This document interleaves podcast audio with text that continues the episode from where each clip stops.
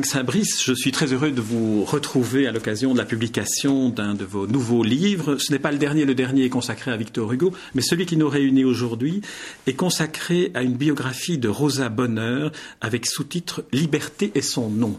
Alors Rosa Bonheur, si vous deviez nous dire en deux mots qui est cette femme extraordinaire, mais en deux mots avant qu'on aille dans le détail de sa biographie. C'est une femme qui a vécu au milieu du XIXe siècle, qui a dit cette phrase La femme est le messie des siècles à venir, et je considère qu'elle est une des pionnières de l'émancipation féminine, euh, avec George Sand, euh, Rosa Bonheur, parce qu'elle est une femme euh, libre et aussi parce qu'elle est une artiste extrêmement libre. Est-ce qu'on pourrait dire que le fait qu'elle ait cette vocation d'artiste ancrée, chevillée en elle, fait qu'elle a surmonté tous les préjugés à l'égard des femmes de son siècle Vous avez tout vu, comme d'habitude, et tout compris. Euh, on sait que la première femme peintre qui a un atelier, ça se passe sous la Renaissance. Et au XIXe siècle, Rosa Bonheur agit pour euh, la liberté des femmes par l'exemple par l'exemple parce qu'elle est peintre, parce que les sujets de ses toiles sont absolument extravagants et originaux, ce sont les animaux, euh, parce qu'elle s'habille en homme pour aller dans les abattoirs, pour aller euh, dans les écuries, euh, parce que elle peint d'une façon différente même que les peintres animaliers déjà connus de l'époque, que ce soit en Angleterre ou que ce soit en France, et parce que elle, euh, elle incarne la véritable liberté, liberté artistique euh, et liberté de mœurs et liberté exemplaire. Donc euh, tout ça, c'est Rosa Bonheur.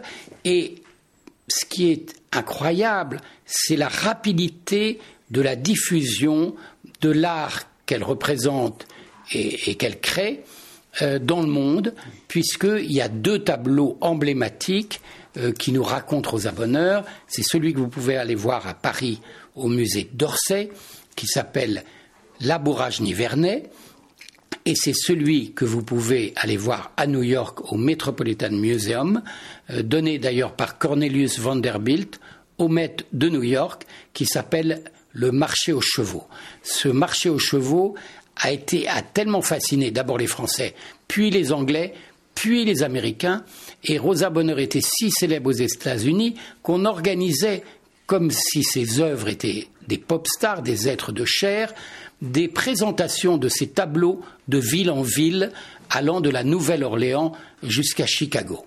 J'aimerais, qu'on revienne un peu en, arrière dans sa biographie, parce qu'il y a peut-être une, autre, une autre explication à son, à son art, c'est le fait que euh, l'académie, les cours des beaux-arts lui étaient interdits puisqu'elle était femme, n'explique pas en partie la liberté artistique qu'elle a.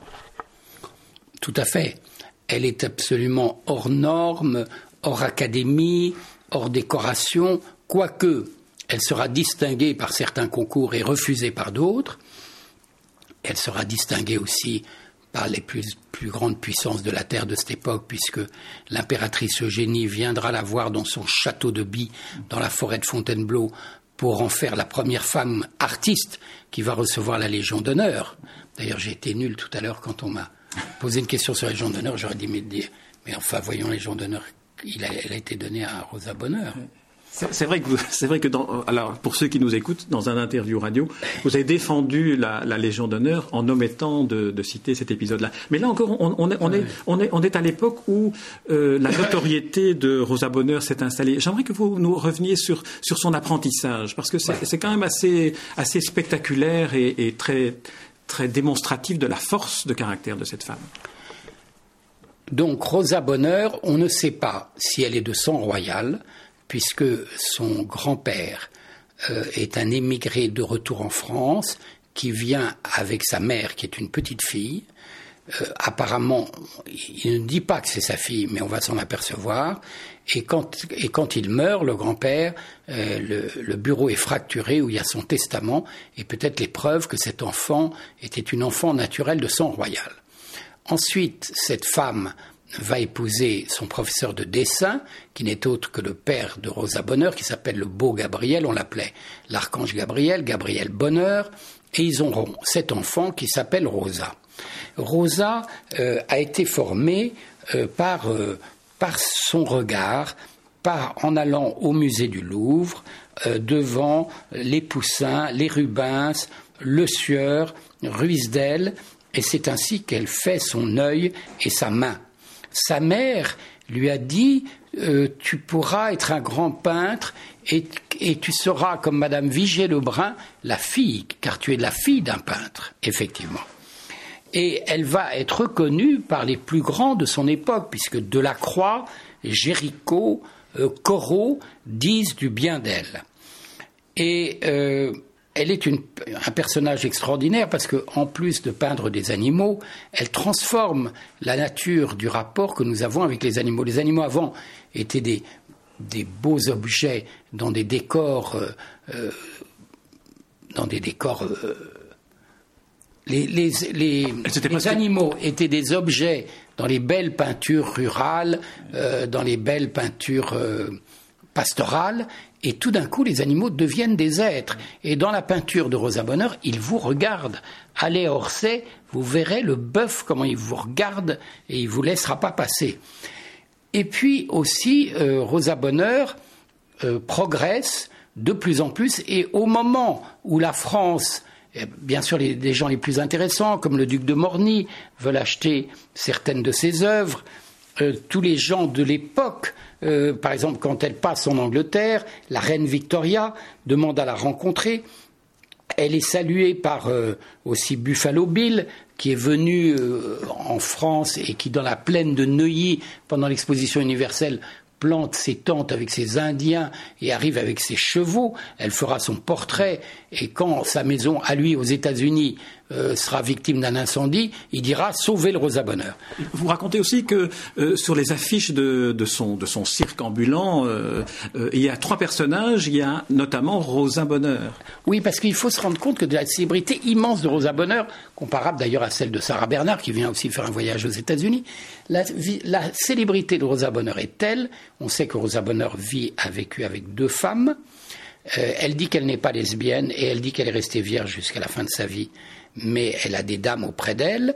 Et elle en parle d'ailleurs comme le fait Marguerite Yourcenar en disant euh, la personne qui habite ma maison. Elle a une jeune amie américaine euh, qui est dans un train du Nevada, dans l'immense plaine américaine, et ce train va à toute vitesse. Seul pourrait l'arrêter d'ailleurs le frein à patins qu'a inventé l'ami de Rosa Bonheur, qui s'appelle Nathalie Mikas, et dans un train qui va à toute vitesse à travers la plaine américaine, dans le Nevada, et à un moment, euh, elle dit au contrôleur, écoutez, il faudrait arrêter le train. Pourquoi lui dit le contrôleur?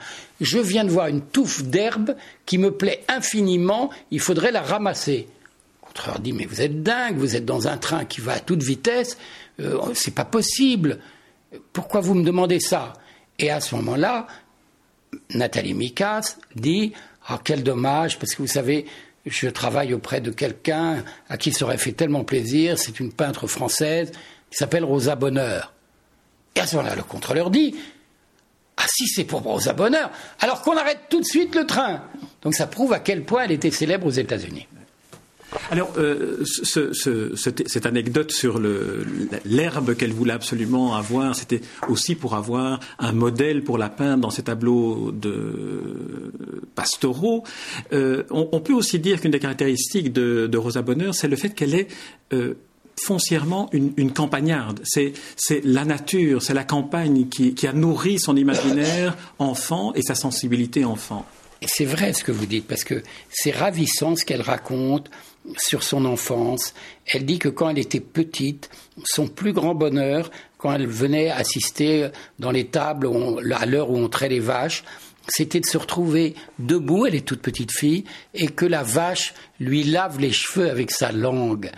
Et pendant qu'elle assiste à la, qu'elle elle aime la couleur du lait mousseux de la vache. Elle est vraiment immergée dans cette culture rurale et d'ailleurs ces toiles nous donnent, à nous qui avons une France maintenant qui a perdu toute sa ruralité, qui a inversé. Avant, c'était peut-être 10% de villes et 90% de, de, de, champs, et maintenant, c'est 90% de villes et, et 10% de, de, champs et de campagnes. Donc, euh, c'est aussi le portrait de, de nos moissons, le portrait des, grands moments euh, de la vie pastorale que nous retrouvons avec Rosa Bonheur, mais surtout animé par, par cette vivacité des animaux, que ce soit euh, les chiens, les chats, et aussi c'est une femme qui vit avec dans sa maison euh, un couple de lions et de lionnes, qui a dans, dans, le couloir, vous êtes sûr de tomber sur le sanglier, et puis quand vous arrivez à la porte, il y a le singe Boniface auquel on ne peut pas échapper.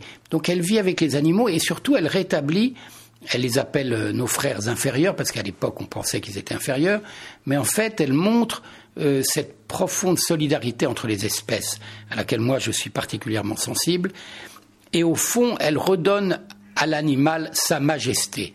Et je vais, vous, je vais aller plus loin, c'est-à-dire que le roi lion, le film de Walt Disney, a été inspiré par un lion dessiné ou peint par Rosa Bonheur. On a retrouvé une reproduction dans les, documents de travail de Walt Disney, euh, enfin des studios Walt Disney euh, à l'époque. Alors, euh, j'aimerais qu'on euh, qu'on aborde aussi un autre, un, autre épisode de sa vie, c'est cette espèce de grand bonheur et, de, de, de, plénitude qu'elle a rencontré dans le hameau de Bi, où elle s'est installée dans un château, où elle a installé, elle a construit un atelier.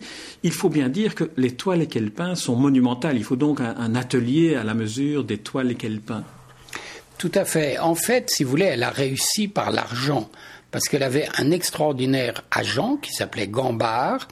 Elle a habité chez lui à Nice, et je suis allé voir la semaine dernière les endroits où elle habitait chez Gambard. C'est des palais de marbre comme on ne peut pas les imaginer. Il y a la villa africaine qui a malheureusement disparu.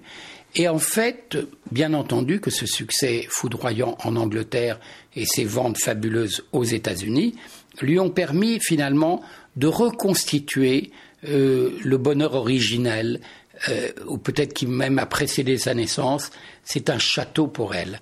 Et le château de Bi, B-Y, euh, pour une bisexuelle, c'est d'ailleurs assez extraordinaire, euh, qui est dans la forêt de Fontainebleau.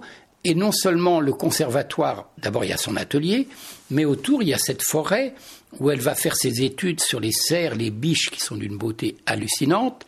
Et elle vit là avec son amie, qui cette jeune américaine qui est également une artiste, et, donc, elle a effectivement, et avec ses animaux, donc elle a reconstitué un Éden idéal. Et elle est très gentille avec tous les gens de la population. Quand arrive la guerre de 70, elle fait, elle veille sur chacun d'eux. Et elle est la reine euh, de, ce fragment de forêt de Fontainebleau.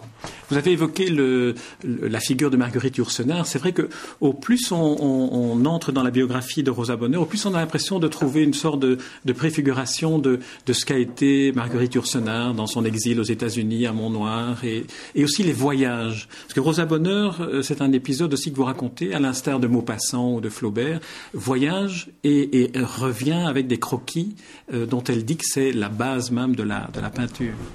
Tout à fait. Par exemple, elle va en Écosse.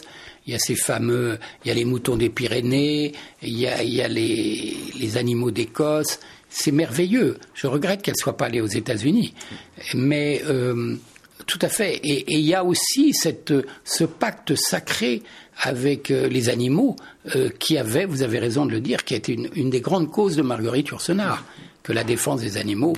L'écologie était, était un, de ces, un, de ces, combats. Et la proximité aussi avec le, la population locale. Et, et les, les, femmes et les animaux. Oui. C'est pourquoi je cite avec respect Brigitte Bardot, euh, qui elle aussi défend les animaux et qui a dit ce mot merveilleux le bruit ne fait pas de bien, le bien ne fait pas de bruit. Alors, j'aimerais qu'on qu revienne peut-être à la genèse de cette biographie, mais aussi des autres biographies auxquelles vous vous consacrez. Et comment se passe le processus par lequel, à un moment donné, vous décidez, je vais passer plusieurs mois de ma vie à en compagnie de Rosa Bonheur, en compagnie de Balzac, en compagnie de euh, Musset? C'est toujours une vraie rencontre et une rencontre à travers les lieux. Car les biographes, il y a des biographes qui ne se déplacent pas et qui sont dans les archives, c'est très bien. Mais moi, je vais sur les lieux, et c'est là que se produit la rencontre. Par exemple, quand j'ai écrit la vie de, j'ai écrit Marie l'ange rebelle, c'est l'histoire d'amour entre Liszt et Marie Dagou. Je, connais depuis longtemps le lac de Caume et j'ai toujours été fasciné par cette maison où ils se sont, cette ville-là sur le bord du lac où ils se sont installés ensemble. Euh, j'avais donc à un moment donc c'est une vraie rencontre géographique. Euh, pour ce qui concerne Lafayette, euh, j'ai parcouru les 40 villes, les 7 comtés, je suis monté sur la montagne qui porte le nom de Lafayette. Et donc j'ai écrit la biographie de Lafayette à travers ma découverte des États-Unis d'Amérique. Euh, pour Balzac, je suis né en Touraine. Euh, ma mère est une mame qui était l'éditeur euh, des premiers romans de Balzac.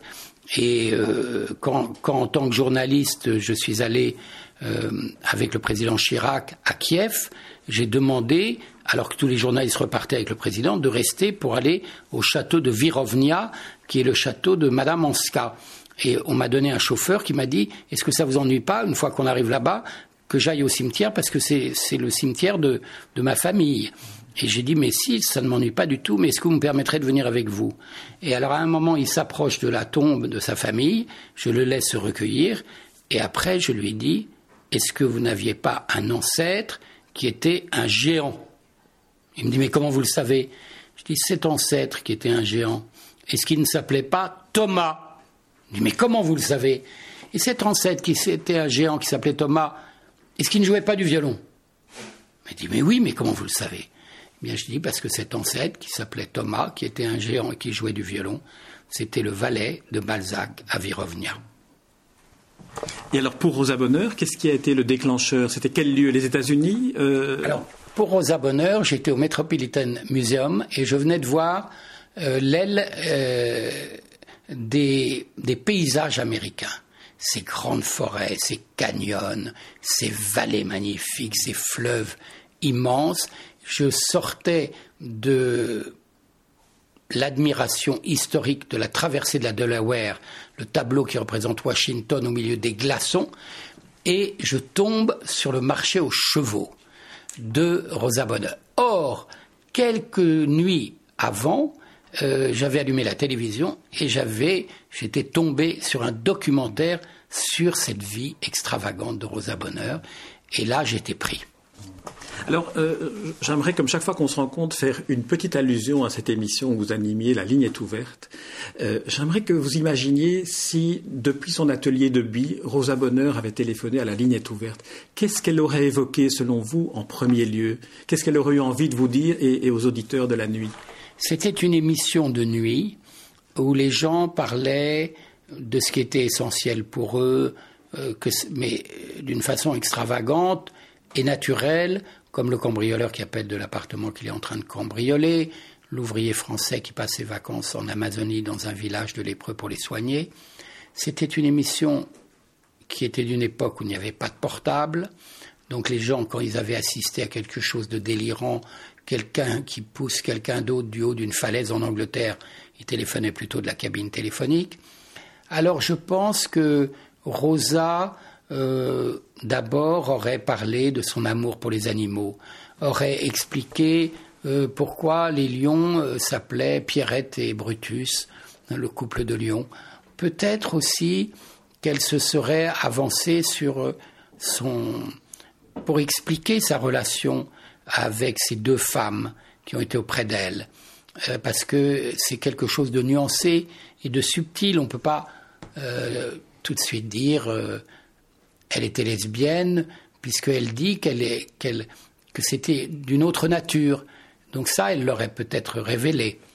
Et puis, enfin, elle aurait certainement parlé de la défense de, nos, de ceux qu'elle appelle nos frères intérieurs, inférieurs, de ceux qu'elle appelle nos frères inférieurs, euh, qui étaient les animaux, parce que là, euh, il y, a ce pacte secret entre les espèces pour lequel j'ai la plus grande admiration, et ce, lien si merveilleux avec les animaux.